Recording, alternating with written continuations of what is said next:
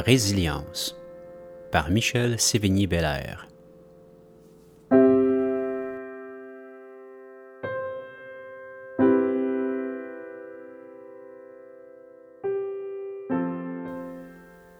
Bonjour à tous, chers auditeurs, chères auditrices. Mon nom est Michel Sévigny-Bellaire et je vous souhaite la bienvenue dans ce tout premier épisode de mon podcast Résilience. Avant d'aller plus loin, je vais vous plonger directement au cœur de la maladie afin de vous expliquer grossièrement ce que c'est, ce que ça implique et ce que ça fait. Afin d'éviter d'entrer dans un discours médical trop chargé ou spécialisé, je vais tenter de vous rendre ça le plus simple possible, de façon à ce que vous puissiez faire le lien entre ce que je traverse et les épisodes qui suivront. Alors sans plus tarder, je vous invite à vous détendre et à être attentif, parce que vous vous apprêtez à plonger dans mon histoire. Bonne écoute.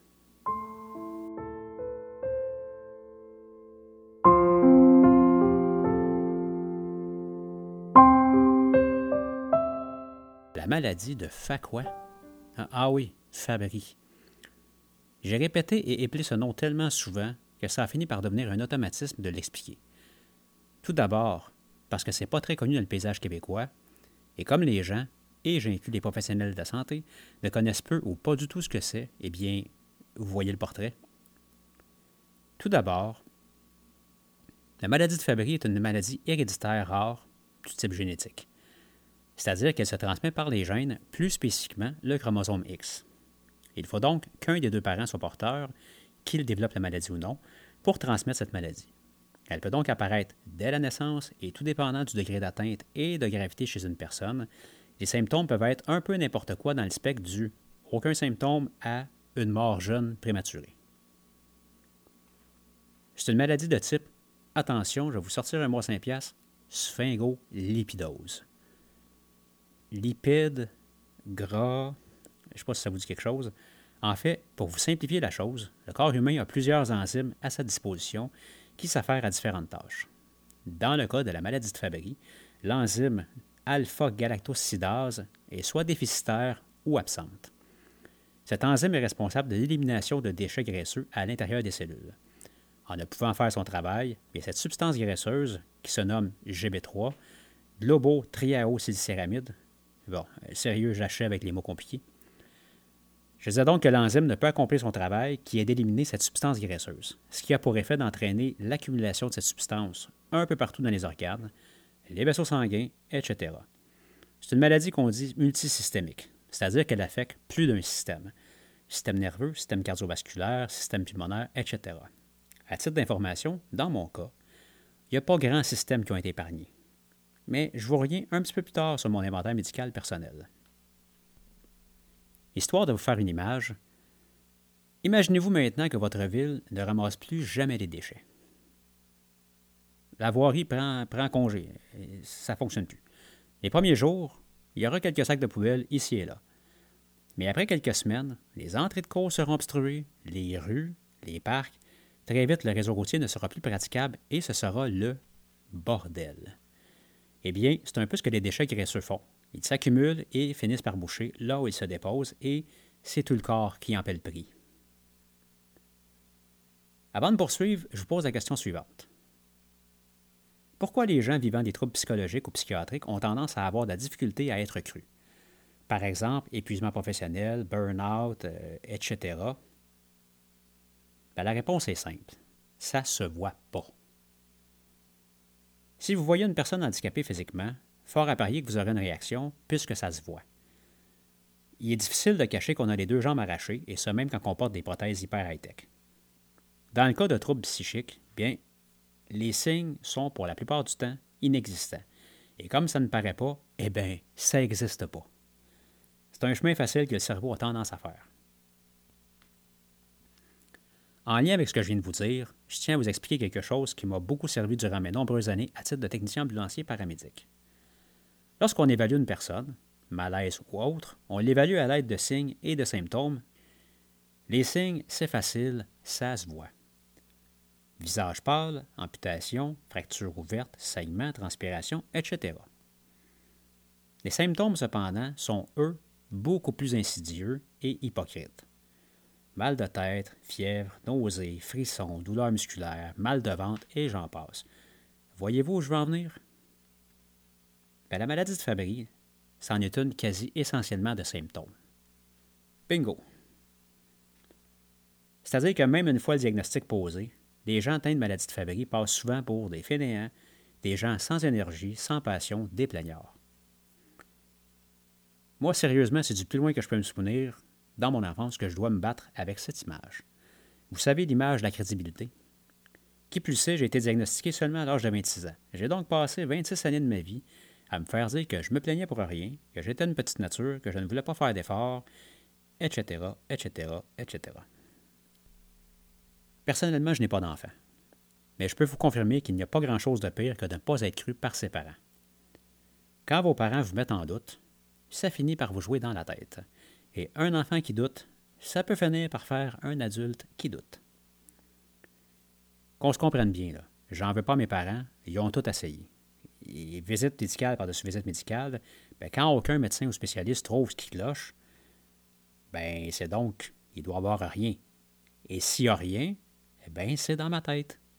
Vous comprenez? D'ailleurs, je reviendrai dans un futur épisode sur les événements entourant le diagnostic car ça frôle le scénario de film hollywoodien. Bon, revenons-en à la maladie. Comme je vous ai mentionné plus tôt, c'est une maladie multisystémique, donc qui affecte plusieurs systèmes, organes. Histoire de vous faire un portrait global, voici ce que la maladie a affecté chez moi jusqu'à présent, à 45 ans. Ah oui, j'ai oublié un petit détail important. À l'époque du diagnostic, on disait que l'espérance de vie des hommes atteints de la maladie de Fabry était d'environ 40 ans. Imaginez un instant. Tu te fais annoncer ça à 26 ans. Tu te fais ajouter que ça va probablement aller en dégradant en plus. Donc, ton espérance de vie, c'est 40 ans. T'en as 26, il en reste 14. Et probablement pas des 14 belles années. Et je vous confirme que comme nouvelle, ça fesse solidement. À l'époque où j'ai été diagnostiqué, j'avais déjà plusieurs ennuis de santé, mais qui n'étaient pas vraiment clairs. C'est-à-dire, pas de transpiration, j'avais pas de tolérance à la chaleur, pas de tolérance au froid. J'avais les mains les pieds qui me brûlaient comme si des os me passaient au feu, des maux de ventre, à durée un peu variable, mais intermittents, des fois super sévères, des taches de couleur sang dans la région pubienne, ce qu'on appelle aujourd'hui le signe du caleçon. C'est des angiokeratomes. C'est un peu comme des petits chiens, en fait, mais en quantité industrielle. Ça se concentre dans la région du nombril, des parties génitales et un petit peu partout sur le reste du corps. Bref, j'avais consulté des gens en jeune âge, à plusieurs reprises, des spécialistes, et encore là, c'était un mystère. La seule chose étrange que personne ne peut expliquer à l'époque, c'est la perte subite d'audition de mon oreille droite. Ah ouais, d'un coup sec, paf, à 17 ans, Bye bye, chaud comme un pot, complètement de l'oreille droite. Ah là, attends. Mais mon audition s'était remplacée par des acouphènes. Et ça, j'en ai encore aujourd'hui plus forte que jamais. Un chant de criquet qui vocalise à travers un solo de cymbales, 24 heures sur 24, 7 jours sur 7. D'ailleurs, je reviendrai aussi sur l'histoire de la perte d'audition car il y a un lien majeur entre le fait que je joue encore du piano aujourd'hui et cet événement précis. Revenons à l'inventaire de ma santé. À 45 ans, pour vous donner un aperçu, voici ce à travers quoi je suis passé. Puis je vais volontairement oublier parce que j'ai pas envie que vous vous endormiez. Je me suis retrouvé deux épisodes de plusieurs mois en hémodialyse. Pour votre information, l'hémodialyse, ça sert à filtrer le sang parce que vos reins sont plus capables de faire la job. Et pour faire l'hémodialyse, ça prend une veine assez solide. soit qu'on vous installe ce qu'on appelle une fistule artério-veineuse dans le bras, donc, moi, dans mon cas, je l'ai eu, effectivement, et j'ai dû être opéré à plusieurs reprises dans mon bras à cause de ça, parce que ça ne fonctionnait pas super bien. Sinon, on doit vous installer ce qu'on appelle une voie centrale, donc un cathéter jugulaire. Qui dit jugulaire dit risque d'infection. Et comme le cathéter vous traverse la cage thoracique, eh bien, c'est un danger majeur et c'est un danger qui peut être mortel. Pour éviter ces risques-là, ce qu'on vous empêche de faire, c'est de prendre une douche, un bain, un spa, tout ce qui peut mouiller. Niet, nada, pendant des mois, oubliez ça. Tant et aussi longtemps que vous avez le cathéter, oubliez ça, prendre une douche. J'ai dû me laver à la guenille tout ce temps-là. Par expérience personnelle, je vous confirme que prendre une douche ou un bain, c'est un privilège. J'ai eu des intraveineuses à plus être capable de les compter, des échographies cardiaques à m'en mettre dans les cheveux, de multiples résonances magnétiques, des chocs électriques au cœur, une opération au cœur, quelques fractures, dont trois à la colonne vertébrale, de l'ostéoporose, opération afin de corriger des cataractes. Ah oui, j'allais oublier, deux greffes de reins, dont un rejet sévère avec traitement agressif, et de nombreuses hospitalisations dans divers hôpitaux du Québec. Je suis quasi capable de vous dire que je n'ai pas une veine importante de mon corps qui n'a pas un jour été le récipiendaire d'un cathéter. Et pour en ajouter, je dirais probablement que tous mes orifices y ont également passé. C'est pas compliqué. Parfois, j'ai l'impression d'être un rat de laboratoire. J'ai servi de cobaye à quelques reprises et comme la maladie est encore méconnue, on continue d'en apprendre régulièrement. D'ailleurs, lors du diagnostic officiel à l'automne 2002, je me retrouvais le premier officiellement diagnostiqué de la neuvième famille découverte au Québec. Je crois qu'aujourd'hui, c'est plus de 35 familles qui sont découvertes et suivies. C'est donc une évolution majeure. Mais ça vous montre aussi le côté rarissime de cette maladie. C'est plus connu en Europe, mais ça le devient un peu plus ici également. Et d'ailleurs, je suis le premier Québécois à avoir reçu le traitement pour la maladie de façon officielle. Un peu plus tôt, je vous parlais du sentiment d'avoir les os des mains et des pieds qui me passent au feu. Ce souvenir est tellement marqué dans ma mémoire. En fait, je dis ce souvenir. En fait, c'est un gros ramassis de plusieurs petits souvenirs. Il arrivait parfois même que la douleur me réveille au beau milieu de la nuit. Je me souviens même m'être dirigé en courant vers la salle de bain afin de me mettre les mains sous l'eau froide du lavabo en espérant que ça cesse de faire mal. Ça faisait tellement mal et pourtant, il n'y avait rien d'apparent. Donc encore une fois, c'était dans ma tête. Si vous êtes parent, j'aimerais attirer votre attention sur ce détail. Je sais pertinemment qu'il n'est pas évident de distinguer lorsque votre petit bout de chou vous joue la comédie. Et Dieu seul sait comment ils peuvent être habiles. Mais imaginez un moment. Et s'il souffrait réellement? Je vous l'ai déjà dit, l'incompréhension, c'est atroce. Être le seul à savoir que quelque chose se produit et ne pas se faire croire, il n'y a pas de mots qui peuvent décrire ce sentiment. D'ailleurs, ça me suit encore aujourd'hui. Il m'arrive parfois de me retrouver dans un cabinet spécialiste et de me faire dire que je suis anxieux, je suis plus nerveux que la moyenne et que ce que je raconte comme histoire, ça fait aucun sens. Parfois, je me dis qu'effectivement, ils ont peut-être pas tort. C'est toute ma vie qui fait aucun sens. Encore aujourd'hui, il m'arrive de me retrouver avec un mal de ventre éclair sans aucune raison, et même si ça fait 45 ans que j'ai mal au ventre, je vous le jure, je crois que je ne m'habituerai jamais à ce type de douleur. Je vous pose une autre question. Avez-vous déjà eu une gastro? En fait, je ne sais pas pourquoi je vous pose la question, parce qu'il y a des fortes chances que la réponse soit oui. C'est une vraie de vraie gastro. Là. Incapable de bouger, tellement vous êtes drainé. Puis c'est le cas de le dire dans une gastro, autant au sens propre que figuré vous vous sentez tellement mal que parfois vous vous demandez même si vous allez passer au travers. Bon, je pose peut-être un peu.